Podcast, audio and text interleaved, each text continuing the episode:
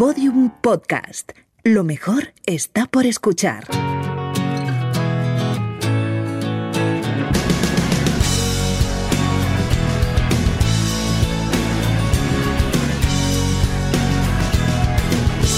La redada.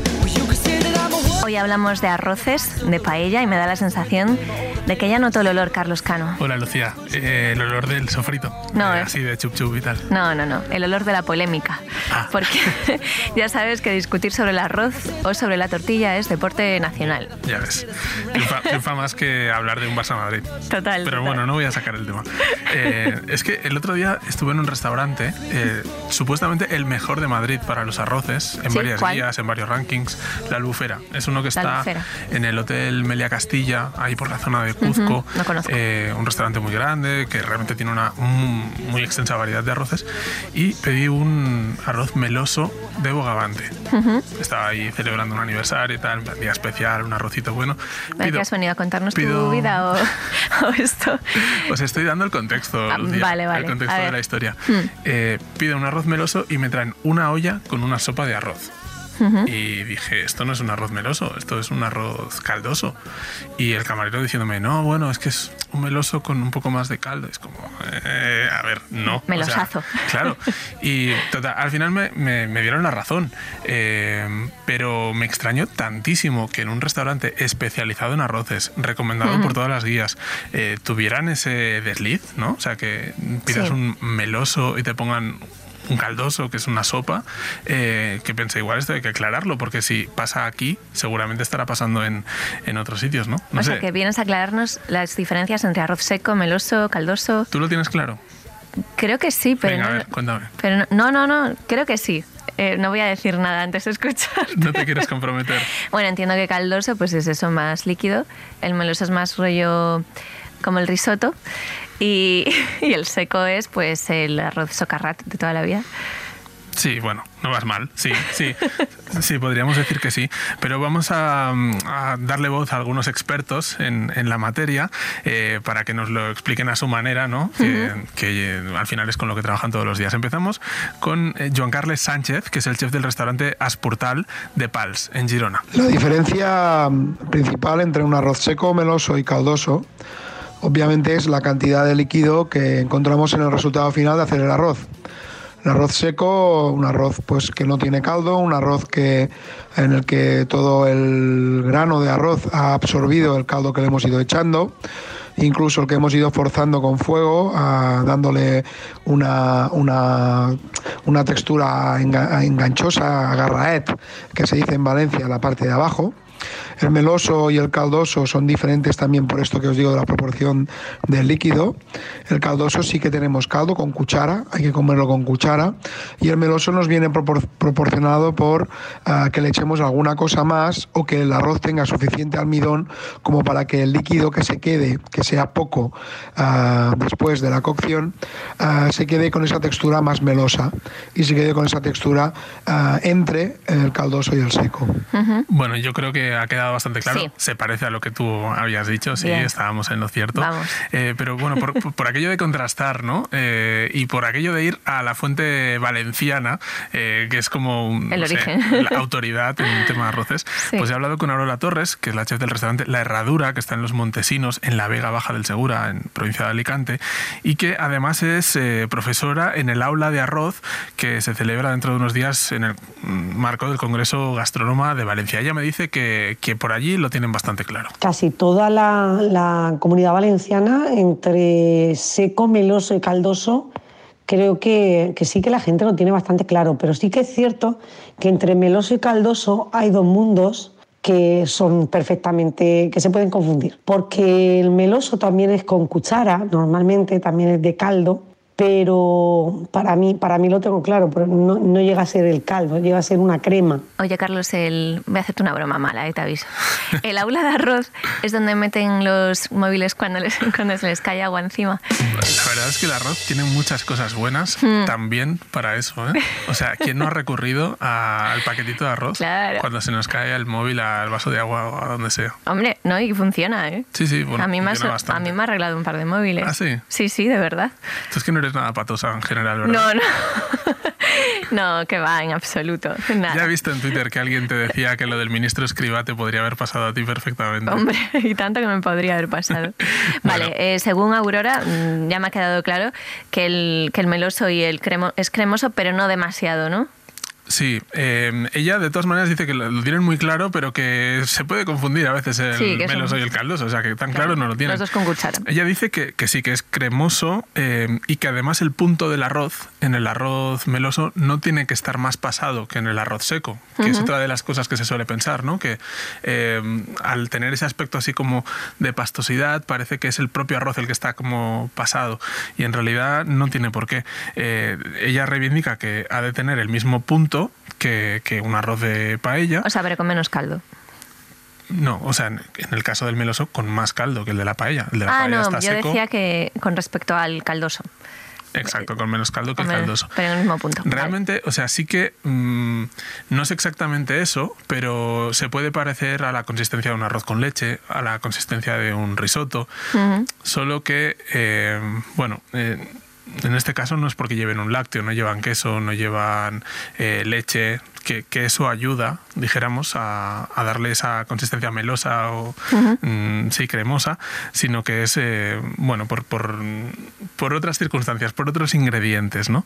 Eh, de hecho, eh, Juan Carlos Sánchez me decía que mm, lo que suele contribuir es el propio almidón del arroz y también ingredientes que aportan un extra de gelatina, como puede ser el pollo, como pueden ser unas manitas de cerdo o las legumbres, que también al cocerlas pues desprenden un- eso, una textura gelatinosa que ayuda a que ese arroz se, convierta en meloso. ¿no? En fin, em, como ves, hay mucha vida más allá de, De la paella. paella, que siempre parece que estamos hablando de lo mismo. Sí. Y eh, en Pals, por ejemplo, predomina mucho el arroz a la casola, eh, una cazuela de, de arroz, mar y montaña, con, con carne y con pescado. Y en Alicante, que parece que también solamente hacen arroces secos, hay muchos, muchos arroces que no se hacen en paella. Por supuesto, en la comunidad valenciana y de donde soy yo, que es el sur de Alicante, bueno, y en Alicante entero y en Valencia también, el arroz, el arroz amb pesos amb naps, eh, que yo conozca de los más famosos valencianos, pero en la provincia de Alicante, las olletas alicantinas, la mayoría son legumbres con arroz. Son bases tradicionales de arroces caldosos con, con legumbres. Y sí, tenemos una gran variedad muy desconocida, muy conocida por nosotros y muy desconocida por, por el resto del mundo de otra clase de arroces que para nosotros son habituales. O sea que, la- o sea que esa mel- melosidad, no sé si esta es la palabra correcta, la da pues la legumbre, como ha dicho ella, o el, me decías tú que también el almidón del arroz. Claro, o si utilizas unas manitas de cerdo o un, Un pollo. o un pollo o bacalao suelta pues como cuando se hace el pilpil, ¿no? Esa, Sí, sí. esa textura gelatinosa, Mm. claro, la da. Claro, todo esto en combinación con la cantidad de agua. No vamos a aburrir ahora con proporciones porque además varían en función de la Eso, como diría mi abuela, lo vas viendo. lo vas viendo, claro. A ver, sí que hay como unas pautas generales. sí, sí, ¿no? hay unas pautas. Pero, pero todo depende mucho también de la variedad de arroz que, que estés utilizando, eh, que hay un montón. Eh, y de hecho, lo que sí me gustaría, o sea, no, no, no quiero dar como reglas fijas. Lo que sí quiero es mm, romper un tópico respecto a la paella, que no sé yo si eh, en Valencia va a sentar muy bien, pero bueno, escuchémoslo. Bueno, esto de que no haya que remover el arroz eh, para hacer una paella, nosotros en principio en esta zona miramos de que la paella, pues nosotros por ejemplo en mi restaurante, en nuestros restaurantes no tenemos paella, no hacemos paella, ah, pero eh, esto para mí es una, una, una, una leyenda urbana. Evidentemente, si el arroz es bueno, se puede remover. No hay absolutamente ningún tipo de problema. Cuando no podemos remover el arroz es cuando estamos trabajando con arroces que no son de calidad y lo que provocan es que se rompa el grano de arroz, que tengamos problemas de cocción, que haya diferentes tipos de variedades dentro del mismo ah, arroz y que las cocciones sean diferentes, etc, etc, etc. Vaya, o sea que se puede remover el arroz. Se puede remover el arroz. Claro, por ejemplo, Juan Aranaz seguro que compra arroces de baja calidad que sueltan muchísimo almidón, se rompe el grano. ¿A que sí, Juan? Yo creo que los compra ya hechos, de estos que vienen precocinados. sí, eh, tiene pinta, tiene pinta de comprar la, la paella para calentar y listo en el microondas. Pero realmente si te gastas un poquito más en el arroz, que si miras el precio del kilo, hay algo de diferencia, pero en realidad un plato de arroz entre comprar uno hmm. regular y uno muy bueno, la diferencia es muy pequeña. Y a cambio puedes remover el arroz tranquilamente. O sea, con el, gusto, con el gustico que da, ¿eh? Remover el arroz cuando estás cocinando, claro, que sí. Y cuando tienes, que esto pasa mucho, en las cocinas caseras no tenemos un fuego del tamaño de la paellera y no se hace por todos sitios. Sí, esto, esto es básico, ¿eh? Claro, ahí, ahí viene muy bien remover el arroz. Truco, te compras uno que sea un poquito mejor y que no se rompa. Muy Entonces ya lo puedes hacer. Pero eh, Joan Carlas, eh, de todas maneras, eh, le he preguntado algunos consejos generales para, para, cocinar arroz, porque sé que entre la audiencia de la redada pues habrá mucha gente que no, que no se le da bien este tema y ahí van los trucos. Yo creo que el truco de hacer un buen arroz pasa por tres fases. La primera, tener un buen arroz que ya os, os, comento esto del, del, coste, que a veces lo tenemos mal entendido. Tener un buen sofrito, una buena base. Eso para mí es principal eh, también en un, en, un, en un, buen arroz. Tener un buen caldo, un buen fondo. He hecho muchas veces de lo mismo que haces el arroz para para acompañar y poner más contundencia en el sabor que quieres realzar. Pero yo para mí, el truco para hacer un buen arroz solo hay uno, para mí, solo hay uno, es hacer mucho, mucho, mucho, mucho arroz. Hacer mucho arroz, escuchar al arroz, haber tocado muchas variedades de arroz, cocinarlo mucho y luego acabas teniendo la experiencia que es necesaria para hacer esto.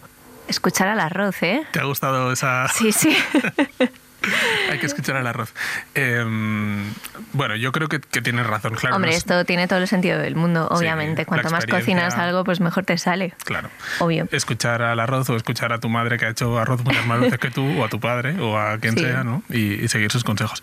De todas o a Carlos Cano. Ahora que sabéis eh, distinguir un arroz seco de un meloso de un caldoso, hmm. em, no sé si era en Spider-Man que le decían que tener un gran poder también conlleva una gran responsabilidad, ¿no? Eh, ¿Eso es en Spiderman? ¿En Spiderman o en...? Sí, sí, me dice Aranaz que sí.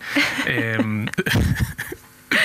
Pues esto se tiene que utilizar para hacer el bien. O sea, ahora no vayáis a un restaurante y os pongáis en plan tiquismiquis de no, este te lo llevas porque no tiene la textura de. No, o sea. O sea, como hiciste tú el otro día, pero lo contrario. No, pero es que yo me lo comí. O sea, yo pedí un meloso, me trajeron un caldoso, me lo comí y estaba buenísimo. Pero es que no, quiero decir que. Hiciste preguntitas. Fuiste el típico cliente de preguntón, ¿no?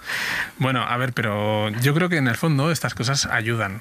Ayudan, ¿sabes? Porque así aprenden sobre la marcha en el fondo lo agradecen. En el fondo lo hiciste por ello. Los críticos majos eh, están bien vistos en los restaurantes porque les ayudan a, mejorar. Claro que sí. Pero debo decir que en la albufera hacen un arroz buenísimo. Hmm. Eh, el arroz este caldoso estaba impresionante, aunque no es el que yo había pedido, pero me gustó un montón. Oye, pues me la noto, ¿eh? que yo soy mi arrocera. Está bien de precio, además, tienen descuentos con el tenedor. Mm, interesante. Y mm, bueno, y además es que los arroces caldosos, eh, para cuando hace frío, apetecen mucho más. Sí, es verdad. La paella está muy bien para el veranito, con un vino o lo que sea, pero ahora que empiezan los meses de frío, un arroz caldoso uno meloso también, pero uno caldoso ahí bien calentito con la cuchara. entra muy bien. Cualquier cosa con cuchara entra bien. Pues eso. Pues nada, Carlos Cano, muy bien, hemos aprendido mucho. Me alegro. Y nada, me apunta el nombre del restaurante que, que no te digo yo que no vaya a ir. La albufera. La albufera. Sí. Ya me contarás a ver si te lo trae el meloso o no. Vale, venga, un beso, chao. Bueno, como Juan Aranaz eh, ya está por la radio, me he colado aquí en su cierre, así que nada, solamente quería colarme, no, no tengo ninguna pretensión ni quiero decir nada importante. Vale, pero es que los cierres no empiezan así. Son... Bueno, pero...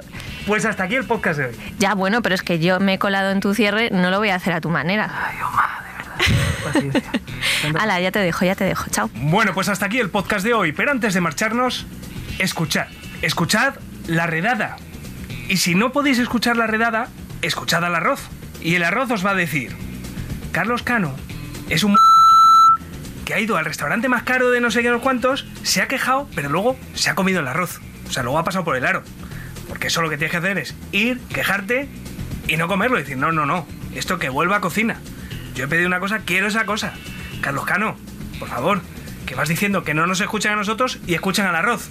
Pues no, escuchadnos a nosotros. Y si escucháis al arroz, el arroz os va a hablar mal de Carlos Cano. Os va a hablar mal, seguro. Un saludo de Lucía Taboada, Juan López y Juan Aranaz. Adiós. Todos los episodios y contenidos adicionales en laredada.com. Síguenos en Twitter arroba redada y facebook.com barra laredada podcast.